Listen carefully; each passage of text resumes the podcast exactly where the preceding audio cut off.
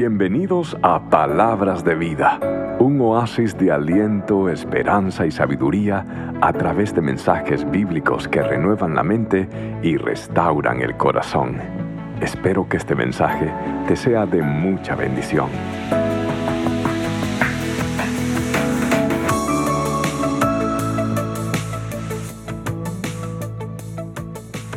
Todo nacimiento es algo muy especial. Y cuando un bebé nace, sobre todo el, primer hijo, las personas se preparan, ¿sí o no?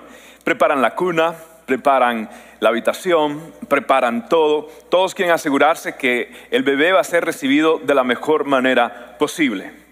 Sin embargo, hoy nosotros estamos entrando en la época de la Navidad y celebramos el nacimiento del Salvador Jesucristo, que aunque no nació en un diciembre, lo importante es que se celebra pero ¿por qué entonces el rey de reyes no nació en un palacio, sino nació en un potrero? Póngase a pensar. Pareciera que Dios como que no planeó bien esto, aparentemente. ¿Cómo es posible que el Salvador del mundo nació pero nació en la nación más pequeña sobre la faz de la tierra. Si usted va a un mapa mundi y usted busca Israel, usted va a ver que realmente es un, es un punto en el mapa mundi. Y no solamente eso, ¿por qué cuando Jesús nació, por qué no nació en los mejores tiempos de Israel? En los tiempos, por ejemplo, cuando David era el rey y cuando era la época dorada de Israel, sino que nace en el peor momento, cuando el imperio romano tenía aplastado al pueblo judío. Es increíble. Entonces, ¿por qué él nace en ese tiempo? Y, para colmos, ¿por qué él no nace ah, de padres ah, pudientes, sino que nace de padres muy humildes? ¿Por qué él nace no de gente próspera, sino de gente bien pobre? Tan pobres eran que no tenían ni para pañales, no tenían ni para cuna, no tenían nada. Y lo peor de eso es de que al baby shower solo llegan no gente con plata, sino pastores. Desde ese entonces la cosa era así. Escuche esto. Entonces, ¿por qué él escogió esto? Escogió a un hombre llamado José Carpintero, a una chica llamada María, campesina.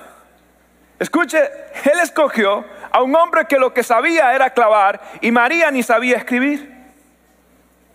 Porque en los tiempos de otrora las muchachas pobres no iban a la escuela. Entonces, ¿por qué él nació en un potrero y no en un palacio? ¿Qué nos está enseñando Dios respecto a lo que es importante para él?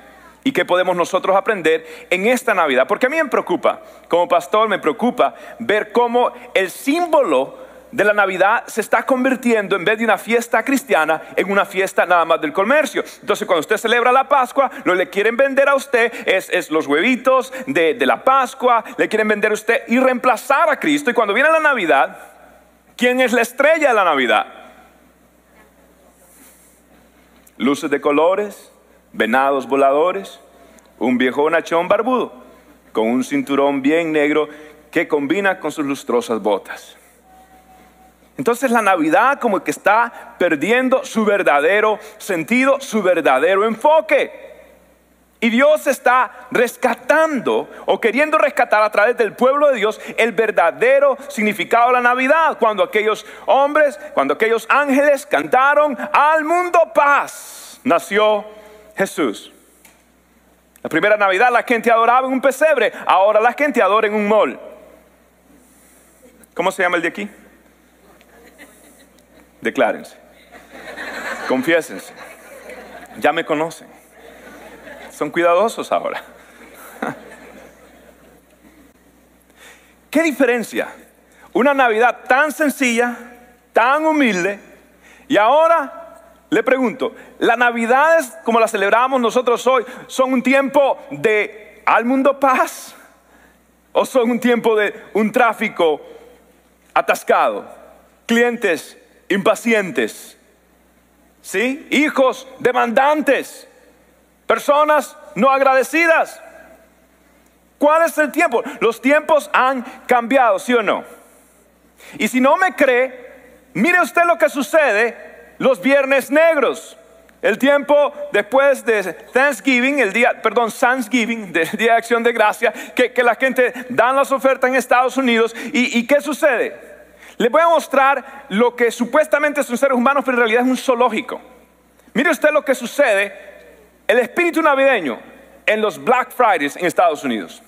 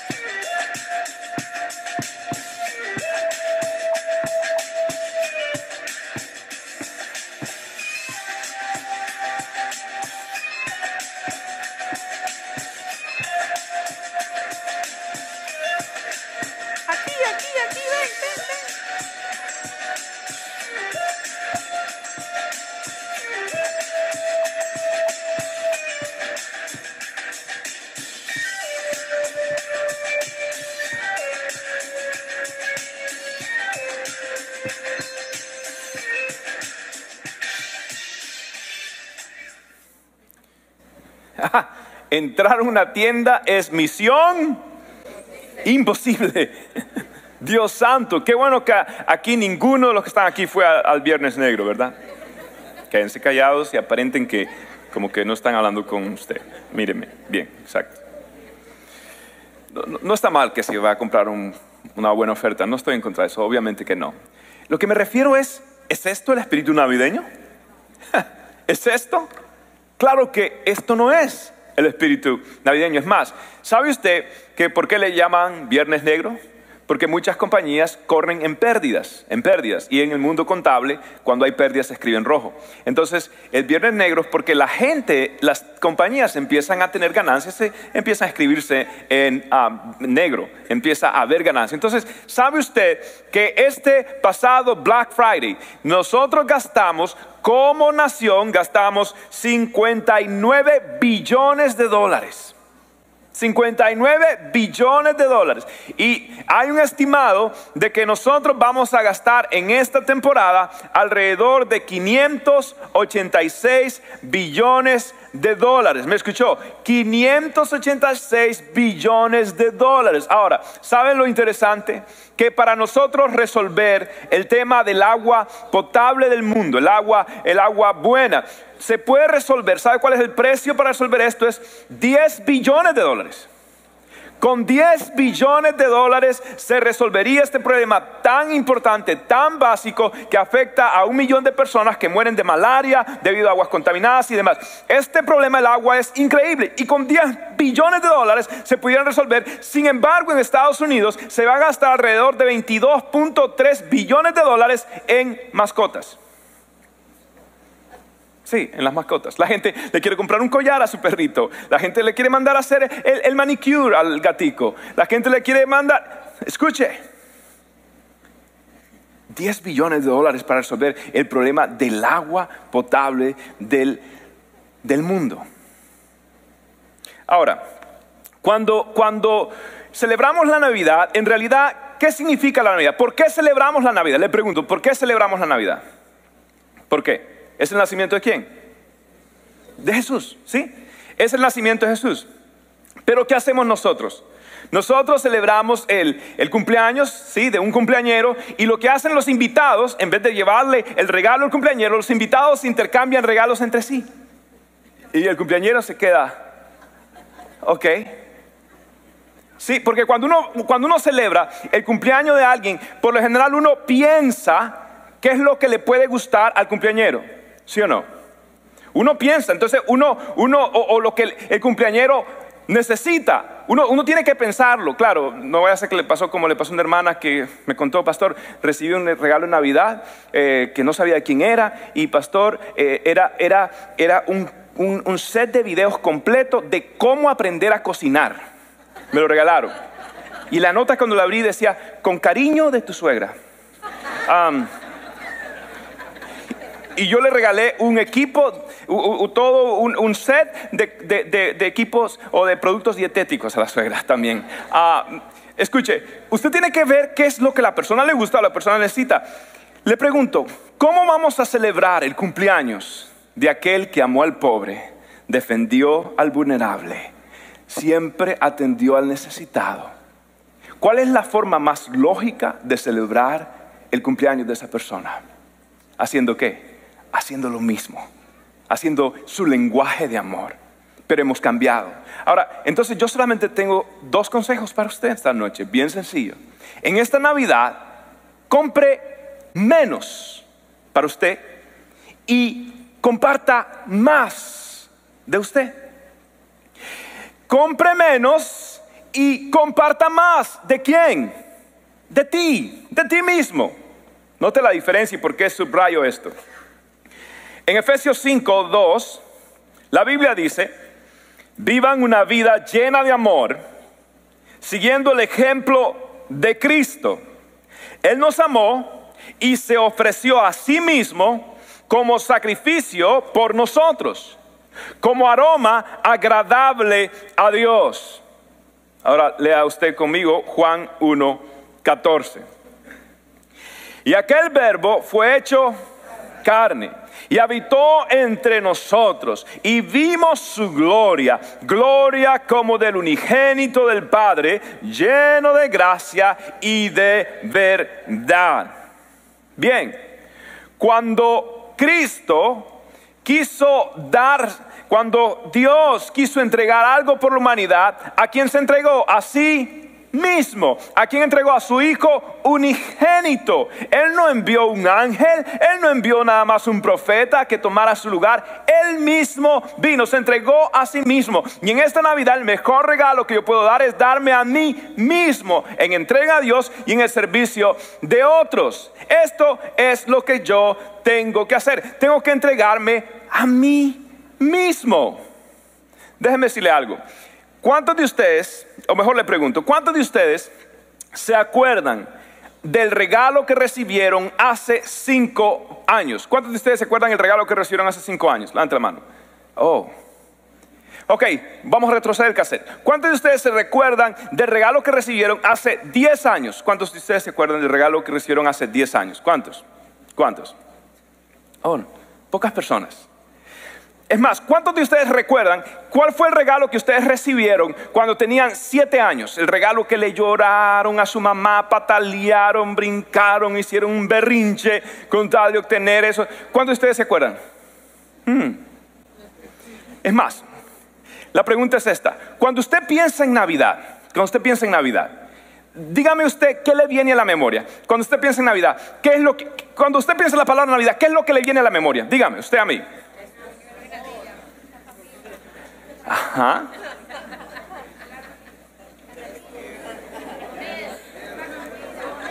Tamales. Natilla. No, eso es aguardiente, hermano, eso no se dice. Ok, ah, eh, eh, eh, ¿qué, ¿qué, le viene cuando usted se recuerda? ¿Qué es lo que se recuerda? ¿Qué se recuerda usted? ¿Ah? El mamá, papá, que era el lechón, que se recuerda, ¿qué se recuerda usted? La misa, ok, la misa está bien, si se recuerda la misa, no hay problema, está, bien. El resto se acuerda, está bien. Eh, ah, pero ¿qué es, lo, ¿qué es lo que más uno se recuerda? ¿Qué, ¿Qué es lo que más uno se recuerda? Uno lo que se recuerda, no los caramelos, hijo, uno lo que se recuerda, uno que se recuerda, yo honestamente me pareciera como que estoy en un túnel del tiempo y yo miro así y miro y miro así las cortinas, el mueble, miro el arbolito de Navidad, miro y miro y uno mira los regalos, ahí está, ahí está el regalo que le hizo mamá a papá, ¿sí? Algunos de ustedes recuerdan eso, yo, yo crecí sin papá, así que no tengo esa memoria, pero algunos de ustedes recuerdan el regalo que le hicieron a, a, a, papá, el de siempre, ¿sí? La corbata, las medias y, y lo que no se puede decir. Ah, y, y, luego el regalo que papá le hizo a mamá, el, el microwave, el microondas, eh, ¿ok? Eh, dicho ese paso, usted sabe que los hombres, los hombres dan regalos prácticos, ¿ve? Los hombres dan regalos que ellos también puedan usar. Sí, sí, sí. Si un hombre le regala a usted un, un, un taladro eléctrico, créame que, ok, si un hombre, si un hombre le regala a usted, mujer, si un hombre, eh, eh, muchos hombres, eh, ¿qué es lo que le gusta regalar a los hombres a sus hijos? Por ejemplo, le regalan un sistema de videojuegos, Xbox, PlayStation, y, mi amor, mira lo que le regalé a los niños. Y, FIFA, FIFA, hey, ah, Call of Duty, ah, todo eso, ¿ok? Entonces, los, los hombres, yo por ejemplo, francamente, yo tengo un sentir. Yo quiero regalarle a mi esposa unos tickets para, que, para ver un partido del Barcelona. Yo, miren, ay, yo tengo un, corazón por ella. Que, los, los hombres, por lo general, regalan. Entonces, escucha esto, pero, pero, pero en realidad, más que los regalos, francamente, lo que usted piensa, lo que usted recuerda, honestamente, lo que usted recuerda es la familia. Sí cómo usted se sentía, cómo se reunían a comer y que cantaban o que hacían esto, la mamá preparando esas, esas cosas ricas que se comen ah, y, y, todo el mundo y el ambiente y usted, wow, esto es Navidad, ¿sí?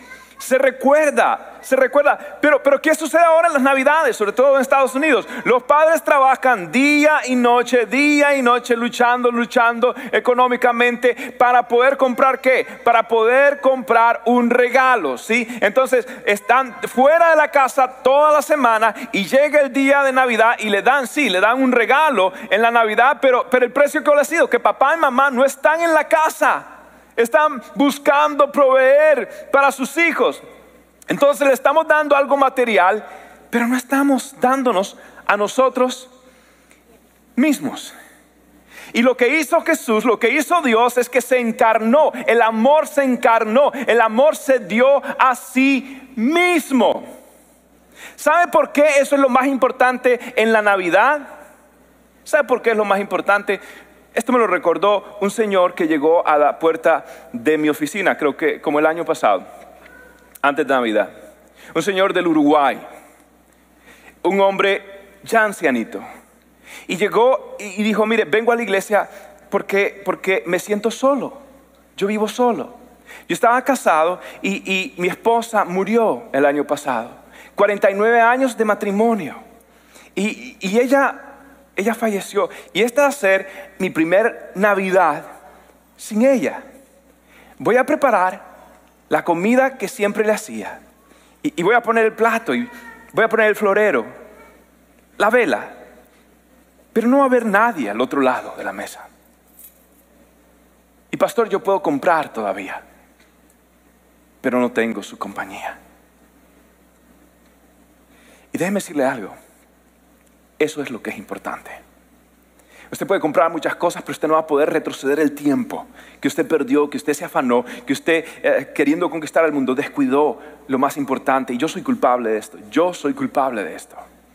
Y Dios nos está demandando que lo mejor que nosotros podemos dar es, darnos a nosotros mismos, es, es entregarnos a nosotros mismos. ¿Sí? Eso es lo que Dios está esperando de mí, entregarse a sí mismo. Una de las cosas que yo le digo a las familias cuando están ah, recién casadas o, van a hacer algo, mire, yo le digo siempre, ¿saben qué? Ah, cómprese una buena cámara y tomen muchas fotos. Porque lo único que le va a quedar a usted va a ser la memoria de esos momentos que usted pasó con su familia. Dese a sí mismo en servicio a Dios, en servicio a los demás. Ese es el mejor regalo que usted puede darle a una persona. Ahora, ¿cuál es el segundo, segundo consejo? Mire, el segundo consejo es sencillo. que en esta Navidad lo que usted tiene que hacer es regalar la Navidad en sí a las personas que tienen mayor necesidad. Regalar a las personas que tienen mayor necesidad. Mire lo que dice Isaías 58, versículo 10. Si te dedicas a ayudar a los hambrientos y a saciar la necesidad del desvalido, entonces brillará tu luz en las tinieblas y como el mediodía será tu noche. Ahora vea lo que dice Proverbios capítulo 19, versículo 17. Si ayudas al pobre, ¿le prestas a quién? ¿A quién le presta? Al Señor, al Señor. Esta Navidad comparta con los necesitados. ¿Sabe? Navidad es dar. La palabra lo dice todo, es Navidad. Navidad, Navidad es dar. Cuando usted piensa, María dio su reputación. Escuche, la muchacha estaba comprometida con un chico, sale embarazada y el hijo no es de él. ¡Wow! La ignominia, las críticas. Oh, ahí viene María. Sí, la que, quién sabe. Imagínese usted, José, el honor, su esposa a punto de casarse sale embarazada. Y, ella, pobrecita, no sabe cómo decírselo. Y él, y él lo que hace, bueno, voy a, voy, a, voy a salirme sin que nadie sepa. El ángel le trajo una revelación y, wow, escuche, él dio su honor, María su reputación, los pastores su adoración, los sabios sus regalos. Es dar, dar completamente. ¿Y qué va a dar? Nuevamente, darse a sí mismo. Lo más importante que usted puede darse es a sí mismo. Hace poco escuché de un señor que él tuvo un ataque al corazón a los 50 años. Y este señor, eh, lo que hacía él, que los sábados se iba a tocar música, él era, era músico. Y no lo hacía por dinero, sino porque era un hobby. Le dio el ataque al corazón eh, se recuperó, estuvo un tiempo en el hospital, salió adelante, empezó a hacer ejercicios, empezó a salir adelante. Los amigos, los que salían a tocar a diferentes lugares, bares, discotecas, lo llamaron después de cinco años y le dice, hey, fulanito tal, ¿por qué no vamos otra vez y tocamos como, como antes? Y él le contestó de esta manera y le dice, ¿saben qué? Cuando yo tuve este susto, pensé que iba a perder mi vida. Y desde ese momento me volví más consciente que la vida es frágil lo que hice fue que saqué cuentas y dije, si yo llego a 70 años, quiere decir que yo tengo nada más 1040 sábados que me quedan con mi familia. Entonces lo que este hombre hizo es que él agarró una canica por cada año que le quedaba, una canica, un mable, una bola. Él agarró esto y lo puso en un frasco, en una jarrita, y puso 1040 canicas, simbolizando cada año. Entonces, en el momento que les habla, habían transcurrido cinco años. Entonces le dice: ¿Saben qué hago? Cada vez que pasa un sábado, agarro esa canica y la tiro y la boto. Y sabe, tengo 55 años, muchachos, y solo me quedan 780 canicas. Y cada día va a ir bajando. Y yo quiero aprovechar ese tiempo con mi familia y estar allí para ellos, porque el mejor regalo siempre va a ser de ti mismo. Y, el Señor está diciendo, en, esta, en esta Navidad, en este tiempo, el mejor regalo que tú puedes darle a alguien es, darle tu tiempo, es, escuchar a alguien, es, estar allí para esa persona, es, estar allí para, para, dar amor. Mire, eh, todo lo que usted hace es, una semilla de amor. Por eso nuestra actividad que fuimos y alimentamos el jueves de eh, Thanksgiving, que Día de Acción de Gracia, y que fuimos y dimos comida, eso es una semilla de amor. Y déjeme decirle algo, cada vez que usted siembra una semilla, esa semilla puede salir de su mano, pero esa semilla, la cosecha de esa semilla, nunca dejará su vida. Porque usted ha honrado y ha creído en Dios. Y por eso hicimos lo que hicimos el día de Thanksgiving, el día de acción de gracias. Y fuimos por todo West Palm Beach y reunimos un grupo de hermanos y llevamos no solamente la comida material física, sino llevamos la esperanza, el pan de vida espiritual que es Cristo Jesús y así fue que nos fue. Y esto es lo que hicimos. Preste usted atención a este evento.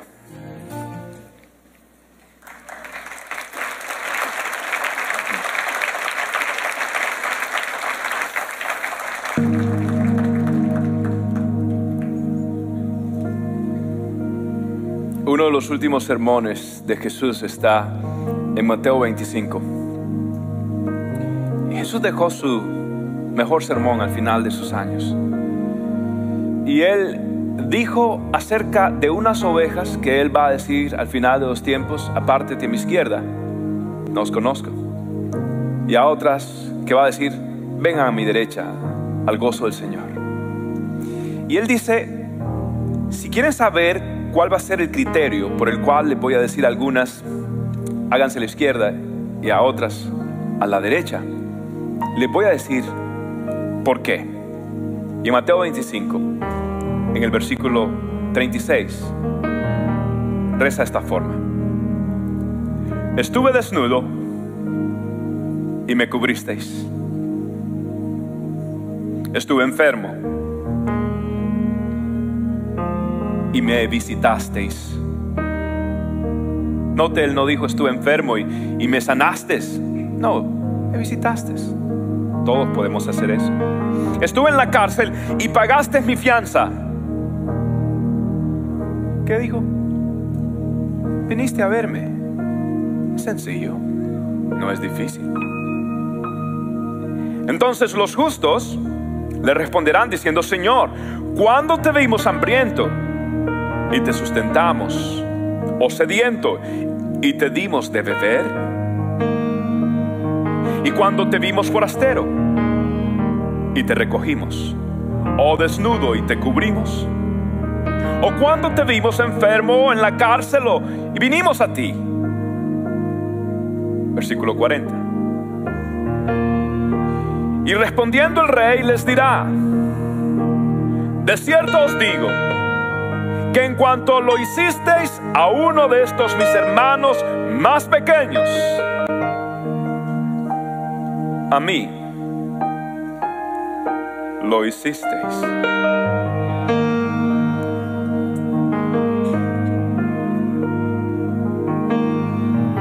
...7.31 de la mañana... 12 de enero 2007. Un harapiento hombre de jeans y de gorra, con un abrigo desgarrado, pone un pañuelo, un vasito, en la salida de una estación en Washington, D.C. Este hombre empieza a tocar un violín, una melodía exquisita. Usted ve, él tocó composiciones, seis composiciones de Juan Sebastián Bach. Deleitó. Y en esas tres horas que estuvo tocando, unas cuantas almas tuvieron misericordia de él y le dieron algo, 43 dólares con 27 centavos. Ahora, este hombre es Joshua Bell. Los que no saben, este hombre dio la noche anterior un concierto en el Boston Symphony Hall. La noche anterior la gente había pagado por ir a él un promedio de ciento y algo de dólares por cada ticket y miles fueron. Joshua Bell es un gran violinista y el minuto profesional de él cuesta alrededor de mil dólares por minuto. Pero él decidió probar cuál era la percepción del ser humano común al vestirse de un pordiosero. Nadie realmente, o algunos pocos, apreciaron su música. Solo porque estaba de gorra, de jeans y de un harapiento abrigo. Ve, el problema no era la música o la calidad, porque este es Joshua Bell. Este es uno de los mejores violinistas del mundo. El problema no era su instrumento. Él estaba usando un Stradivarius, un violín valorado en 3.5 millones de dólares. Pero la gente estaba muy ocupada. Nadie le reconoció. Nadie esperaba ver majestuosidad en medio de lo mundano. Nadie esperaba ver algo extraordinario en medio de lo ordinario. La gente estaba muy ocupada, Y este hombre el día siguiente hizo un concierto en un lugar conocido de Washington y la gente estaba de pie pagando cientos y cientos de dólares ahora para poderlo ver a él. Ahora vestido de traje y corbatín. En la vida espiritual, muchos de nosotros no vemos a Jesús tocando la música que nos invita a demostrar misericordia y compasión. En la vida, nosotros ignoramos y preguntamos, ¿cuándo te vimos? ¿Cuándo tenías hambre y, no te dimos de comer? ¿Cuándo tenías sed y no te dimos de beber? ¿Cuándo estabas con frío y no te dimos abrigo? Jesús dirá, era yo, el que estaba debajo del puente. Ese era yo tocando el violín.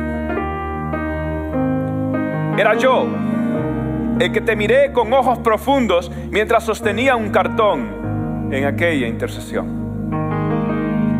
Era yo el que viste la noticia de un joven que fue aprisionado, que fue eh, capturado en medio de su robo y, y tú dijiste, ah, es un criminal y nadie le va a mostrar misericordia, no merece. Era yo invitándote a que hicieras algo por él. Era yo que cuando cambiaste los canales porque hubo un programa de, alimentar a los pobres en África y, tú ah, decidiste mejor no incomodar tu partido de fútbol. Era yo el que estaba durmiendo abrigado de papel periódico. Ese, ese era yo. Ese era Jesús tocando música. Era Jesús tocando un violín, invitándonos a unirnos al musitar celestial de su composición divina. Ese era Jesús. Por eso ve, yo le doy gracias a Dios que estoy en una iglesia que hace la obra de Dios.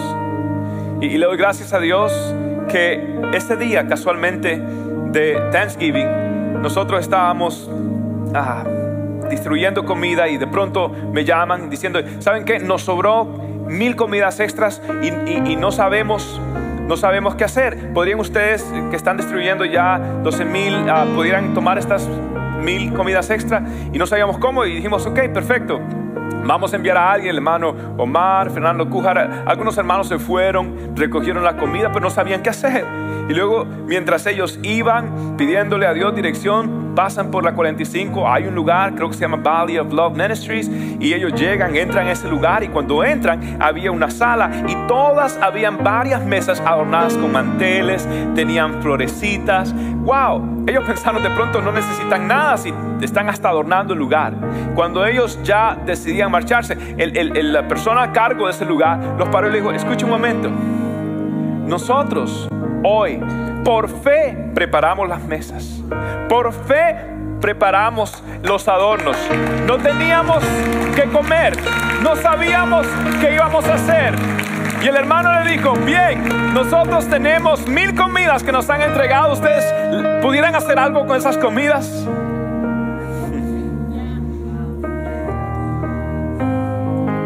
Era Jesús en la 45 calle esperándonos.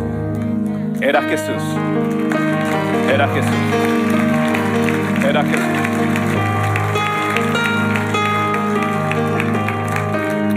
Puestos de pie en esta noche.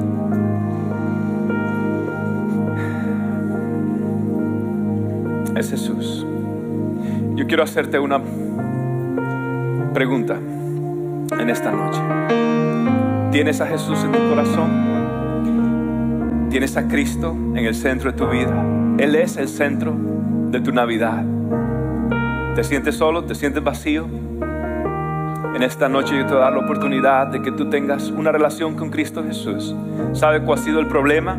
El problema, el problema no ha sido las finanzas, la educación, el matrimonio. El problema ha sido tu pecado. Tu pecado ha creado separación entre Dios y tú. Y Cristo vino a pagar el precio en la cruz. Y lo que ahora tenemos que hacer es aceptar ese don que Cristo nos ha dado. La Biblia dice que si nosotros confesamos con nuestra boca y creemos en nuestro corazón, seremos salvos. Y en esta noche yo te pregunto, si tú quieres entregarle tu corazón a Cristo Jesús, darle la espalda al mundo, al pecado, decir, pastor, yo necesito a Dios. Yo te voy a dar esa oportunidad hoy. Yo voy hacer esta oración y si tú gustas voluntariamente, tú la repites después de mí y tú la dices de corazón. Di estas palabras ahí donde estás. Di, Señor Jesús, te pido perdón por todos mis pecados yo te he fallado y te pido Jesús que me perdones. Te necesito Jesús. Te pido que laves mis pecados con tu sangre preciosa. Hoy te confieso como mi Señor. Te confieso como mi Salvador. Y te pido que me cambies. Quiero seguirte, quiero servirte. Gracias por morir por mí en la cruz, por resucitar por mí. Y desde este día en adelante seré tuyo.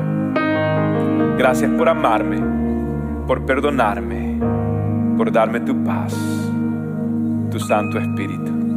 En el nombre del Padre, del Hijo y del Espíritu Santo. Amén. Gracias por tu sintonía el día de hoy. Espero que puedas atesorar la palabra de Cristo en tu corazón para que puedas acercarte cada día más a Dios. Si este mensaje te es de bendición, compártelo con amigos y seres queridos. Bendiciones.